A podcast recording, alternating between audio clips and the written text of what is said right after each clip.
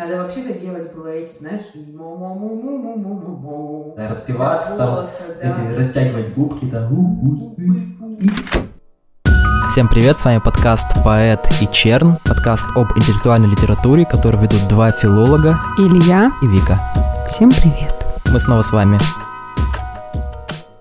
Мы продолжаем наш цикл про латиноамериканскую литературу. В прошлый раз мы говорили про «Сто лет одиночества», а сегодня мы впервые поговорим про поэзию. Хотя изначально в этом подкасте мы давали себе слово, что мы не будем приближаться к поэзии, однако же судьба распорядилась иначе. Поэзия нас настигла в лице чилийского поэта Пабло Неруды. На ютубе есть цикл лекций про Пабло Неруду, просто чтобы вы понимали масштаб личности. И там, по-моему, 40 лекций, все посвящены Пабло Неруде, и каждая идет по часу. То есть вот сколько можно говорить про этого поэта. Многие считают его главным поэтом 20 века. Я с этим не скажу, что согласен. Я считаю, что Мандельштам главный. Но, по крайней мере, в пятерку, наверное, главных поэтов Неруда точно входит. Да, я с тобой абсолютно согласна, и Неруда поражает вообще корпусом своих текстов, объемом своих произведений, то есть он написал, во-первых, огромное монументальное произведение, которое называлось «Всеобщая песня», Всеобщая песнь Пабло Неруды — это монументальное огромное произведение, которое состоит из 231 стихотворения общим объемом более 15 тысяч строк, чтобы нам было понятно, какой плодовитый Неруда был автор. Просто, чтобы вы понимали, есть такой трехтомник Пабло Неруды, и довольно-таки объемные книжечки, три пухленьких книжки, и последняя книга целиком посвящена всеобщей песне. То есть это огромнейшая поэма, эпическая поэма. Неруда действительно поэт такого эпического склада, у него вообще очень много больших стихов, у него вот эти поэмы огромные, в которых Неруда смотрит просто с космической высоты, как он сам говорит, с высоты Мачу-Пикчу. И про этого космического Неруду, конечно, говорить можно очень много, но сегодня мы поговорили про другую его сторону, про такого Неруду, во-первых, камерного, да, небольшого, Неруду, который очень зорок к обычным вещам, к Неруду, влюбленного в жизнь, в повседневность даже, я бы сказал. Да, по объему текстов Неруда, пожалуй, сопоставим с Евтушенко, как ни странно. Но Евтушенко очень много писал, и Неруда очень много писал. У него просто десятки стихотворных сборников, и он продолжал выпускать книги вплоть до самой смерти, и после смерти вышло еще 8 поэтических сборников, которые Неруда подготавливал, какие-то подготавливал, какие-то нет, но это вот еще 8 книг вышло посмертно. И, конечно же, всем, кто увлекается, интересуется творчеством Павла Неруды, я советую прочитать его книгу «Признаюсь, я жил», его мемуары, которые он надиктовывал уже больным человеком, прикованным к постели, и он закончил эту книгу вот как Марсель Пруст, там, за несколько дней до смерти. Наверное, нужно сказать о том, что Неруда для Чили — это, конечно, народный поэт. Как он сам говорил, я не умру, я стану Я уйду в народ. я кану в народ. Я не уйду, я кану в народ. Неруда действительно плоть от плоти чилийской земли, и в одном из своих стихотворений он говорит «А я не собирался уходить, сеньоры, никуда я не уеду. Я из Икики, из дождей Темука, из черных виноградников Параля. На этой узкой полосе земли я здесь и остаюсь». Ну, давайте начнем с самого начала, господин Илья Сергеевич. Скажем, что Пабло Неруда родился в 1904 году. Пабло Неруда — это его псевдоним. Настоящее его имя Рикардо Элиесер Нафтали Рейес Басуальто. И имя Пабло Неруда поэт взял не сразу. Он э, существовал какое-то время просто в рое разных псевдонимов, буквально мог подписывать свои ранние сборники и даже иногда отдельные стихи разными именами. Имя Пабло Неруда возникает в 20-е годы, и часть исследователей говорит, что это случайное имя, но все-таки можно отследить, что изначально Пабло Неруда, тогда еще Рикардо Рейес, читал стихи чешского поэта Яна Неруды. И ему очень понравилось вот это незнакомое славянское слово. Он по-разному пытался его ассимилировать в испанском языке, все-таки оставил так же, вот, а потом что, к такой фамилии нужно подобрать какое-то хорошее и Звучное имя. звучное имя, да, которое тоже будет наполнено каким-то смыслом. И так появился Пабло. Отсылка, конечно же, можно и сказать, что откуда, Илья, как, как ты думаешь, растут аллюзии к этому имени? Ну, Пабло, наверное, Павел, как-то так связано. Апостол Павел. М. Скорее всего, это так. Хотя научно не доказано, нет какой-то точно Я думаю, Неруде просто нравилась звучность этого имени Пабло Неруда. Гораздо более звучная, чем Ян Неруда. Конечно. Ну, я знаю, что Пабло Неруда очень мучились с тем, почему он взял именно такой псевдоним. Один из исследователей даже таскал его к дому Яна Неруды там в Чехии и говорил, вот он, вот он, посмотри, почему именно это. Ну, в общем, Пабло Неруда не раскрыл Да. секретов. Да, но изначально, то есть, как я уже сказала, имен он пробовал много, поэт очень много имен перепробовал для того, чтобы найти свое, обрести его как- будто бы заново в поэзии. И одно время он даже называл себя э, Сашкой. Это пошло от э, произведения Леонида Андреева, в котором был герой Сашка Жигулев. Представляете, если бы жизнь бы сложилась иначе, и вместо Пабло Неруду мы бы получили Сашку Жигулева из Чили. Просто Сашка. Великий Сашка из поэт. Чили. Великий поэт, да, конечно. Как интересно бывает иногда. Нобелевский лауреат Сашка Жигулев. Любой писатель, который берет себе псевдоним, он как-то себя выстраивает. Мне кажется, что все равно, когда ты берешь себе чужое имя, ты как бы создаешь особый образ вокруг себя. Такие образы создавали и Ахматова, да, у которой тоже ее не настоящая фамилия Ахматова. Потом и у Андрея Белого, например. Чехов. Чехов это его фамилия. Нет. А как же А- Антоша Чиханте? Он же там был- он Нет, но я имею в виду те, которые остались э, в культуре. Вот Горький, например, Максим Горький, да. И, конечно, Пабло Неруда — это фигура куда больше, чем Рикардо Рейес. И даже в конце жизни он в паспорте сделал себе имя Пабло Неруда. И даже забыл, я думаю, что его звали когда-то Рикардо. Мне кажется, здесь можно вспомнить старинную средневековую историю про Парцефаля, который половину истории, там, ну, одну треть повествования, у него нет имени. Но когда ему дают имя э, Парцефаль, он как бы становится реальным. Он начинает свое существование в реальном мире. А до этого он как бы пребывает в каком-то пограничном состоянии. Мне кажется, вот особенно с поэтами и в контексте Пабло Неруда можно о нем также сказать, что как только он берет на себя вот этот псевдоним, который действительно ему подходит, он как бы начинает существовать по-новому, начинается его реальная жизнь, та, которая должна была случиться. Выстраивается образ поэта. Просто рождается поэт. Ну, собственно, поэт до этого родился, но вот он Ну, Э. биологически, физически поэт родился в тысячу... Родился Рикардо Рейс, а на самом деле родился Пабло Неруда. И если вы откроете его фотографию, посмотрите на этого человека, то это такой довольно большой, крупный человек с выпуклыми глазами такими. Постоянно он на фотографиях в этой своей кепочке и с трубкой. Ты точно говоришь не про Шерлока Холмса? Я вот смотрю на фотографию Пабло Неруда, прекрасно выглядит мужчина в костюме, такой вот у него выпуклый, тонкий латиноамериканский нос, темные объемные глаза, густые брови, небольшая благородная лысина. Ни кепки, ни трубки, не замечаю. Ну ладно, хорошо. Но я хотел сказать, чтобы полнее понять образ этого поэта, нужно было посмотреть на его дом, в котором он жил. Пабло Неруда в конце жизни поселился на Исла Негра. Название он тоже сам придумал. Черный остров. Надо сказать, что вообще все, куда приходит Пабло Неруда, он называет по-своему. Возможно, это из-за его особенного мира ощущения. Он фактически создает и поэтический мир, и себя самого, и внешнее пространство он э, трансформирует под воздействием своего вот этого вот гения творческого. Ну, давай посмотрим на его дом еще. Да, проведите, пожалуйста, меня по дому. Во-первых, Черный остров, он вообще никакой не остров. Это часть континента. Ты стоишь, и такое ощущение, что действительно это часть острова. Это потому что там океан со всех сторон. И это просто дом на берегу, в который постоянно бьют волны, и сам дом построен как корабль. Он очень необычный такой. Всем советую зайти посмотреть на дом Пабло Неруда. Это такой сейчас стал центр паломничества всех поклонников Пабло Неруда. Но это особый дом, и Маркес, по-моему, говорил, что нужно просто посмотреть на дом Пабло Неруда, это будет его портрет в духе психоанализа. Там все в морской тематике, там у него стояли собственные колокола на улице, и в доме у него там был штурвал, все было завалено морской атрибутикой. Это при том, что Пабло Неруда боялся моря всю жизнь, чрезвычайно боялся моря. И если он и любил смотреть на рыбаков в Исландегро, то сам он никогда с ними не плавал. Но при этом считал себя капитаном.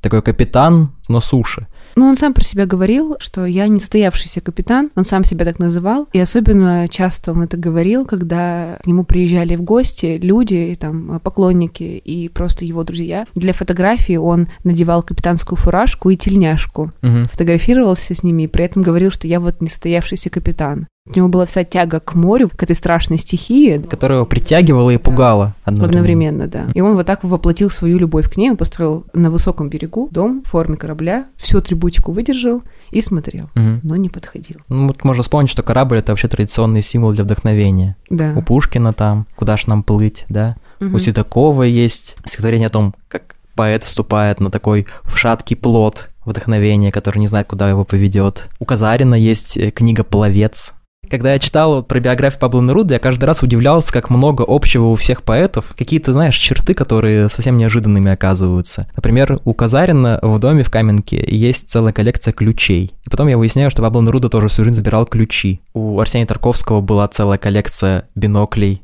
и всяких там телескопов, оптических приборов. И Пабло Неруда тоже был фанатом всякой разной оптики. Ну и вот, и когда мы смотрим на этот дом, то мы понимаем всю необъятность натуры Пабло Неруда, который одновременно и мировой поэт, и чилийский поэт. И этот дом, между прочим, символизирует одиночество поэта. Несмотря на то, что это такой центр паломничества, этот дом — это такой оплот одиночества. Вот он на этом корабле, ты один, ты плывешь в этом море безбрежном, в стихии поэзии. И нужно понимать, что Чили — это страна, которая растянулась вдоль моря, да? И вообще море это один из основных образов в поэзии Пабло Неруды. Один из последних его книг называется «Море и колокола». Это вот вообще обалденный образ про то, что вот море и колокол, и они отзываются друг другу. Вот давайте сразу договоримся, что мы все понимаем, что Чили — это страна, растянувшаяся вдоль берега Тихого океана. Дорогие слушатели, не пугайтесь. Илья говорит о море как о символе поэтическом. Но просто у Неруды океан и море — это как бы как синонимы выступают поэтому я постоянно говорю море. Хотя на самом деле это океан. Да, мы различаем море и океан. Да-да-да. Так вот, стихотворение здесь. «Я здесь, чтобы считать колокола, живущие в море, поющие в море, в глубинах моря, потому я здесь и живу». Вот поэт, он должен расслышать эти морские колокола извлечь из них поэзию. Классный образ просто, мне нравится. Море и колокол. Красиво. Да, очень красиво, потому что обычно же волны идут к берегу и приносят шум, а колокола у них вот этот язык колокола, он бьется тоже фактически как вот морской прилив, да, движение воды в море, и они как будто перекликаются, то есть шум моря приходит с воды на сушу, а на суше отвечает ему колокол. Даже, мне кажется, это довольно жизнеутверждающая метафора, что всегда приходит ответ из далекого необъятного, всегда есть человеческий рукотворный ответ, восприятие, э, рефлексия и... Поэзия. Да. То есть, получается, стихия приносит нам вдохновение, а человек mm. отвечает на это поэзией. Ну, в принципе, да. А еще, когда Неруда увидел впервые море еще ребенком, он подумал, что это ритм самой Вселенной.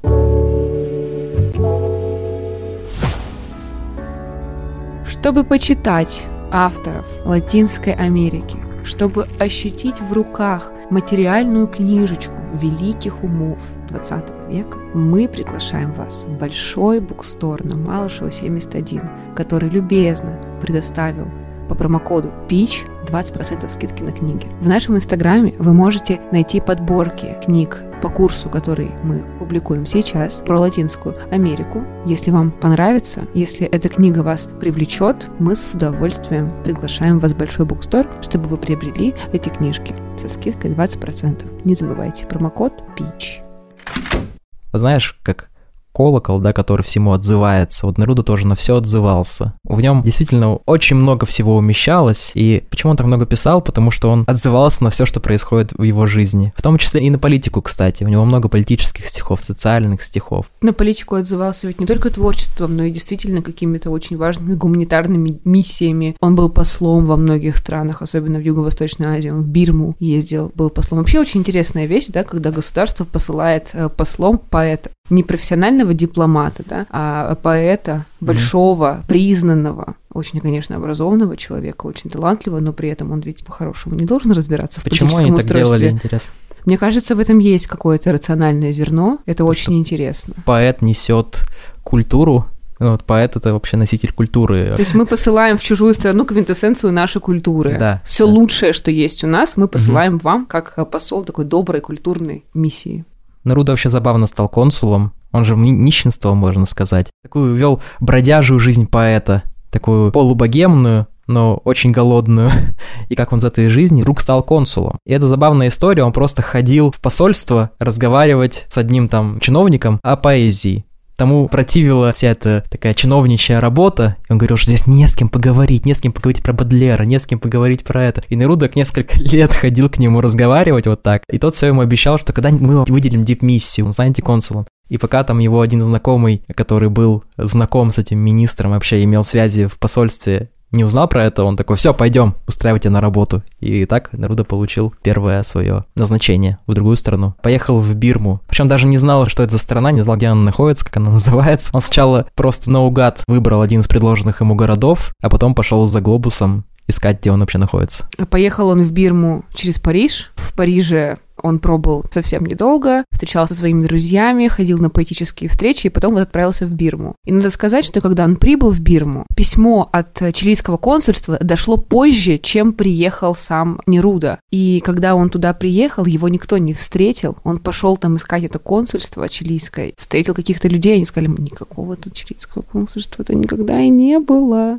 В общем, он не смог э, получить ни гостиницу, ничего, у него не было своих денег. В итоге ему пришлось ночевать там где-то в каком-то очень дешевом отеле. И, по-моему, он вообще обратно вернулся в Париж, и только в Париже дождался, пока чилийское консульство все-таки отправит еще одну телеграмму в Бирму, что вот едет к вам наш посол, встретьте его, пожалуйста, подобающим образом. Со второго раза Неруда приехал, и уже все у него там получилось. И в дальнейшем он был консулом не только в Бирме, он был и на Цейлоне, и в Сингапуре, и даже женился там на писательнице, на голландке, с которой познакомился на острове Бали. И... Нерудо жил на Бали, получается. Получается так. Фрилансером был, наверное. Вообще, Неруда, получается, всю жизнь был дипломатом. Это тоже такая довольно, как ни странно, поэтическая профессия. Тютчев был дипломатом, например, Грибоедов. Друзья-поэты – один из способов, как вам устроиться в жизни, становитесь дипломатами. Но для этого нужно походить в посольство и поговорить о поэзии пару-тройку лет. Но вообще Неруда, несмотря на то, что вот мы говорим о том, что да, он поэт, да, он ни в чем не разбирался в политике, но все равно он всю жизнь интересовался политической деятельностью, и в СССР Наруда очень был хорошо известен, потому что он поддерживал и Советский Союз, и сам был коммунистом до разоблачения культа личности.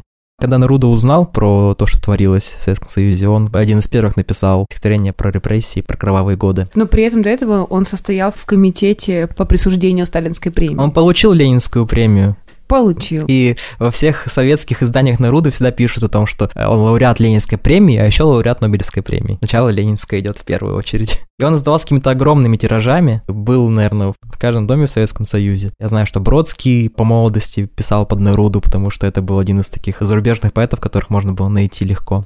И, возможно, с этим связано то, что Наруду сейчас очень мало издают. Потому что на нем есть вот этот вот налет советскости, от которой мы пытаемся отойти, которая кажется нам сплошь пропагандистской. Вот. Но на самом деле, мне кажется, в ситуации с Нерудой вот это его советское прошлое, связь со Советским Союзом, влияет на него отрицательно, и на наше представление о нем она тоже влияет отрицательно, потому что вообще он настоящий поэт мира как раз-таки он не написал никаких стихотворений, которые бы аккламировали Советский Союз и диктатуру. Он, наоборот, всегда вставал на сторону человека в первую очередь. И вообще отличительная, мне кажется, черта творчества Неруды, про которую мы уже так или иначе упоминали, это то, что он писал абсолютно обо всем. И куда бы он ни приезжал, Бирма, Сингапур, Испания или Париж, он не был даже в силу своего дипломатического статуса, которая, казалось бы, должна была бы его окружать таким пузырем интеллектуалов, образованных людей, за которыми он, по идее, не должен был бы видеть ничего, кроме этого, как это обычно часто бывает с людьми. Однако в случае Неруды он был как будто каким-то фильтром или, я бы сказала, какой-то вот такой... Зеркало, может быть. И он все абсолютно окружающее пропускал через себя, как фильтр аквафор. Да, Неруда очень цельный поэт. И поэт-человек, в нем это слилось воедино, да, и он никогда себя так не разделял. Фет, например, очень жестко отделялся поэта и человека. А в случае с Нерудой, несмотря на то, что он занимался и политикой, и дипломатией, все это находило отражение в его поэзии, его стихах. И он даже говорил в Нобелевской речи о том, что он счастлив тем, что его поэзия — это не искусство для искусства, что он всегда творил для простого человека, для людей. Да, вот это вот э, пушкинская милость к павшим призывал, да, то, что делал Неруда. И мы еще не сказали про его гражданский подвиг, То, что Неруда, когда он работал во время гражданской войны в Испании в 30-е годы, вывез, буквально самостоятельно, это была его инициатива, он спас 2000 испанцев, преследуемых республиканцев, и вывез их в Чили. Спас 2000 человек. Когда мы говорим, что Неруда был близок и Советскому Союзу, и вообще всему миру, он был поэт мира, нужно здесь сказать, проиллюстрировать хорошим таким примером. В годы Второй мировой войны Неруда пишет стихотворение «Три песни Сталинграду» с 42 по 49 год. Они были опубликованы. И там он воспевает защитников Сталинграда и доблесть Красной Армии, находясь при этом в Мексике. Прочитаем? Давай фрагмент, это довольно большое стихотворение.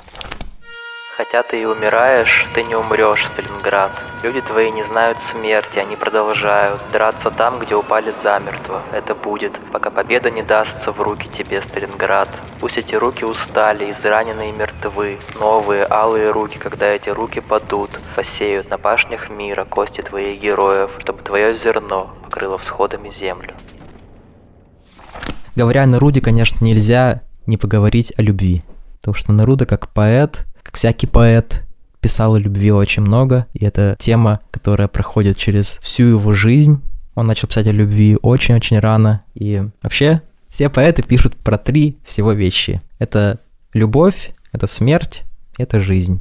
Три таких начала, три таких магистральных темы, в которых укладываются вообще все стихи. Конечно, у Неруды все это есть, все это присутствует. И я думаю, что любовь там центральная. Хотя, может быть, жизнь. Нет, наверное, жизнь. Жизнь центральная. Жизнь и любовь. Вот, жизнь и любовь вместе. Неруда — это поэт, влюбленный в жизнь. Как кто-то про него сказал, что Неруда пронес через всю свою жизнь вечное удивление 17-летнего человека перед жизнью. И даже его ранняя книга «20 стихотворений о любви и одна песня отчаяния», несмотря на то, что стихи там подчас трагические, она все равно полна э, любви и восхищения перед жизнью, перед чудом жизни.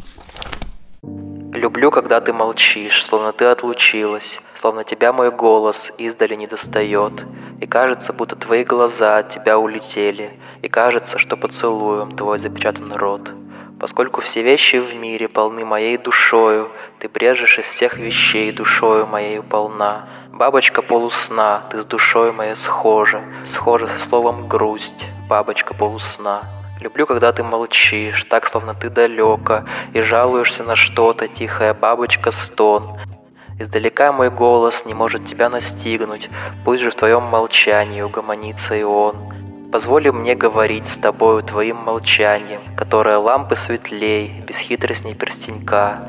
Ты похожа на полночь, звездную немую, Твоя немота от звезд, бесхитростна и далека. Люблю, когда ты молчишь, словно ты отлучилась, в скорбное уединение, словно ты умерла, и тут достаточно слова или просто улыбки. И радуюсь, радуюсь я, что смерть неправдой была.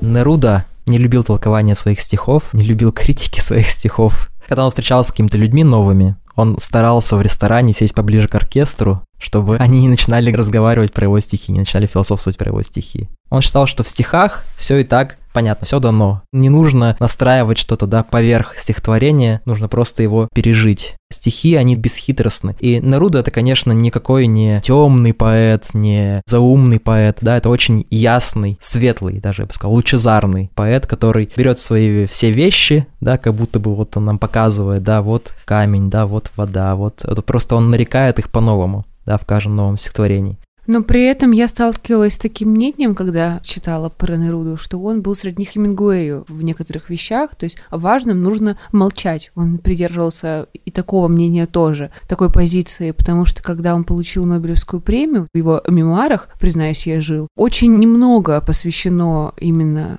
Нобелевской премии. Он, конечно, с одной стороны говорит, что все поэты и все писатели, и даже если они в этом вам не признаются, мечтают получить Нобелевскую премию. Но сам он отзывается о ней довольно таком ироничном ключе и вообще о получении всей этой ситуации. Может быть, дело в том, что упоминание Нобелевской премии оно уже встречается нам в конце книги, а как ты сказал, Илья, в начале самого выпуска, что он надиктовывал книгу, и можно даже сказать, что она осталась как бы в своем роде незаконченной, но с другой стороны, мемуары закончились очень логично и правильно, как они должны закончиться, смертью автора смертью поэта. Да. Чилийскому лесу Неруда посвящает гораздо больше строк, чем, Нобелевской премии. премии. Да. Вообще стихи, конечно, нужно читать в оригинале, по-испански, да. Неру- Неруда писал такими э, длинными верлибрами, такими бесконечными, без рифмы, но у него, конечно, какой-то э, ритм присутствовал, да, в этих стихах, свой собственный ритм. В любом верлибре есть какой-то свой собственный ритм. А, Но даже в переводе можно понять, что стихи Неруды очень красивы. Да, стихи должны быть красивы, как говорила Майя Никулина. Ну, знаешь, поэт извлекает из всего красоту, да. Задача поэта — извлекать красоту и показывать ее людям. И Неруда извлекал красоту, казалось бы, из всего. У него есть книга, которая называется «Ода изначальным вещам».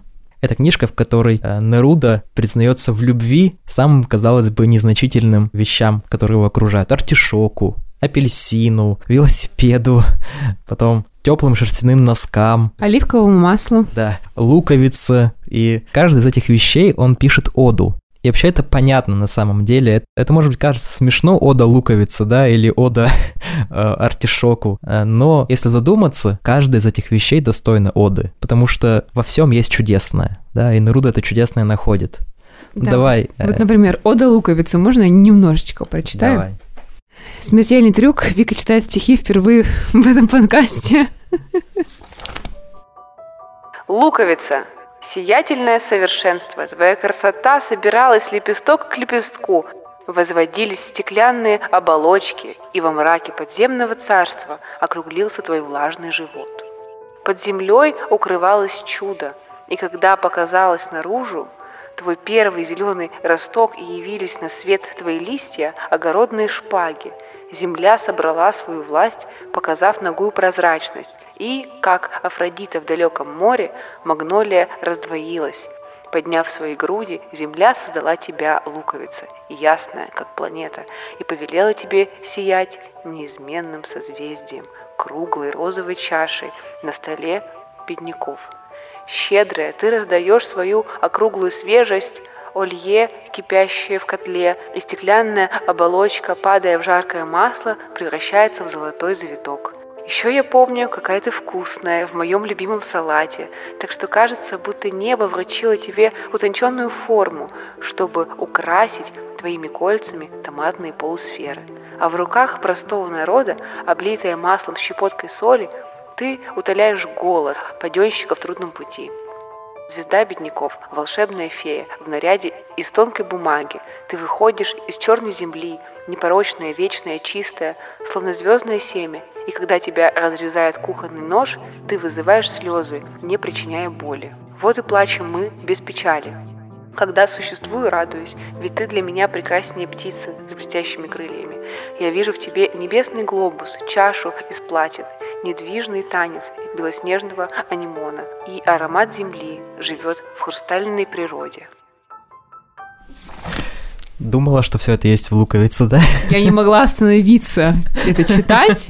Стихотворение довольно объемное. Я думала, что я сейчас, ну, там, немножечко там, там, тыры Читану. Мгм. Да, как красиво, как здорово. Я ставлю лайк. О, да, луковица. Спасибо, Павла Неруда. Да, спасибо Пабло Неруда. Мне очень понравилась метафора про то, что мы плачем, разрезая луковицу, не чувствуя боли. Такие слезы радости.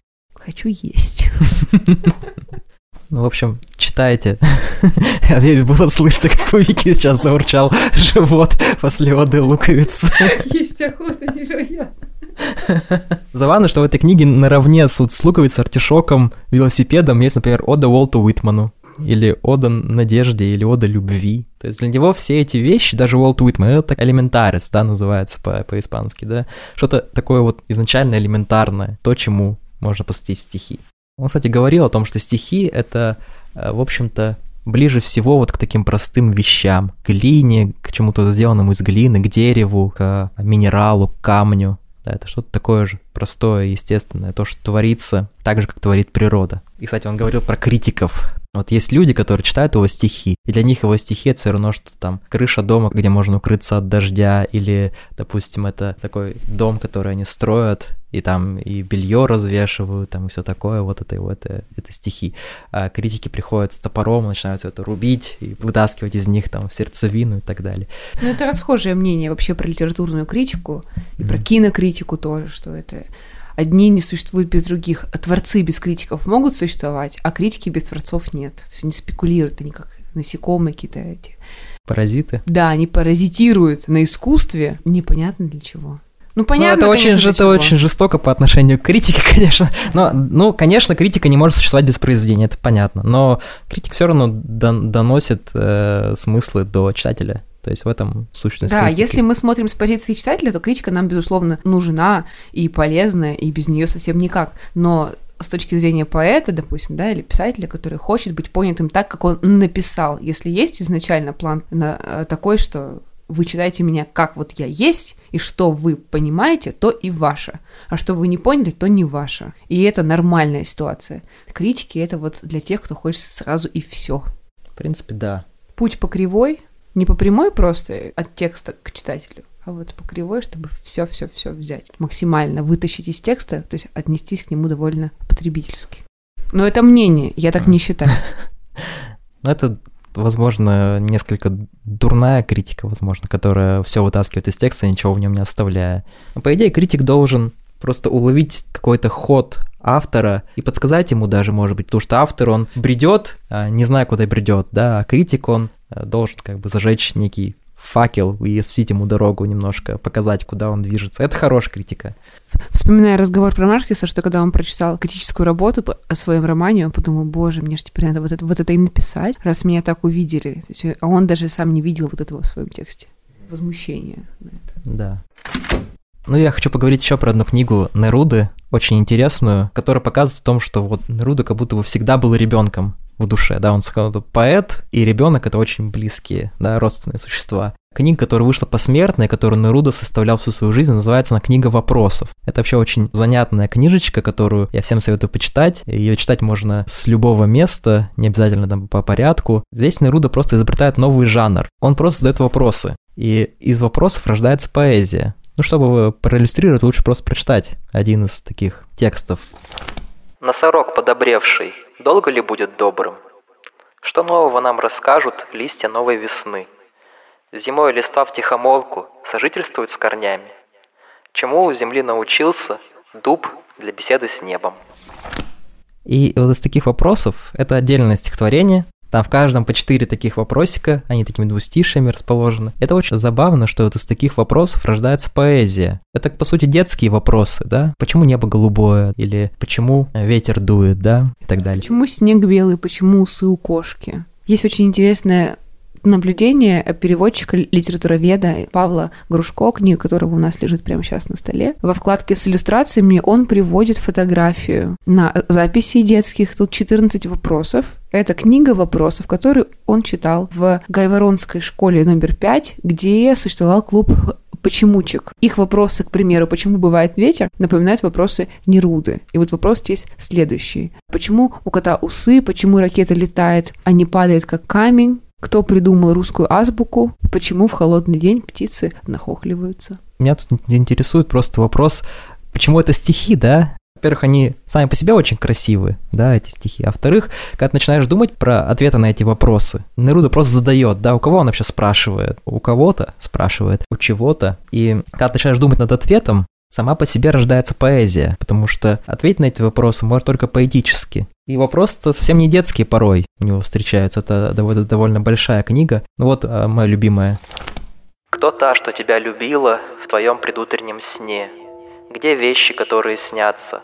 Отправились в сон соседа. Отец, живущий во сне, снова умрет в пробуждении. Растения сна цветут, плоды их мрачные зреют. Где мальчик, которым я был, во мне еще или ушел? Он знает, что мы никогда не любили друг друга. Зачем мы так долго росли вместе, чтобы расстаться? Почему мы не умерли оба, когда умерло мое детство? Когда я падаю духом, почему стоит мой скелет? Вот это вот то, что прочитала, Пабло Неруда эти, все эти вопросы изложил вот в одном небольшом стихотворении. А, например, Юрий Казаков написал про то же самое очень хороший, я бы сказал, шедевральный рассказ «Во сне ты горько плакал», как раз вот на эту тему, про расставание с детством еще внутри ребенка. Почему мы не умерли оба, когда умерло мое детство, да? Во мне еще или ушел. Просто это к тому, э, насколько поэзия емкая, да, насколько она концентрированно выражает эти смыслы, Ответить на этот вопрос может только еще одним текстом, либо поэтическим, либо прозаическим, либо еще каким-то философским. Вот такая книга вопросов. Э, Очень хорошо их читать, э, так знаешь, э, понемногу, по два, по три в день, и просто подумать об этих вопросах на досуге. В общем, все это к тому, что помимо эпического Неруда есть вот такой простой, детский, да, камерный, который пишет оды носочком теплым, очень милый, а, и который задает эти детские вопросы. И если действительно подумать о том, что он собирал это всю свою жизнь, то перед нами встает такой образ вечного юноши, да, вечного ребенка. Очень живого, близкого и понятного нам человека. Это не какая-то фигура поэтическая, которая кажется нам далекой и недосягаемой высотой таланта, творчества, масштаба мысли и личности. А это человек, который очень близко к нам, которого волнуют те же вещи, что и нас волнуют. Да. Поэтому, мне кажется, он забыт абсолютно несправедливо, и во многом он даже более понятен и необходим современным читателям куда больше, чем многие современные поэты или поэты, которые пол 20 века. Просто на- напомнить о простых вещах, о простых радостях, да, то, что делает поэзия Неруда, она делает тебя более счастливым, и все. Закончить можно было бы такой очень таким, опять же, простым стихотворением. Называется оно «Ветка». Пахучую ветку мимозы, благоуханное зимнее солнце Я купил на ярмарке в Вальпарасио И шел с ароматами ароматов домой в Исла-Негро Мы прошли сквозь туман, по пустынным полям, по стерне, по холодной чилийской земле Под фиолетовым небом, по мертвой дороге был бы горек наш мир в нескончаемом зимнем пути, в обезлюдевших сумерках, если бы не было рядом, каждый раз и навеки, простоты без затей, желтой ветки. Дорогие друзья, большое спасибо, что вы были сегодня с нами. Следующий выпуск выйдет через две недели в субботу, и он будет посвящен еще одному великому латиноамериканскому писателю, имя которого мы пока держим в секрете. Мы будем очень рады, если вы поделитесь этим выпуском со своими друзьями и знакомыми, которым будет интересно то, чем мы занимаемся и те темы, о которых мы говорим, потому что для нас это очень важно, это поддерживает нас и помогает нам продвигаться на всех платформах и помогает нам, конечно, самым, в самом главном, он помогает нам не сдаваться и продолжать делать то, что мы делаем. Ставьте лайки на Яндекс Музыке, Google подкастах, Кастбоксе, Apple подкастах. Обязательно пишите свои отзывы на наш подкаст. Это очень важно для нашего проекта. Также, если у вас остались какие-то вопросы, пожелания, предложения, милости просим в наш инстаграм, который так и называется Poet and Chern, где мы отвечаем в директе и в комментариях. Там же вы увидите подборки тематические по книжкам по текущему курсу, а также все анонсы нашего подкаста, новых эпизодов и нашей работы над подкастом и просто жизни. Будем рады вас там видеть. Пока! Пока-пока. Все. Я хочу быть умной, но не получается. Малыш, у меня IQ 0,5 с половиной.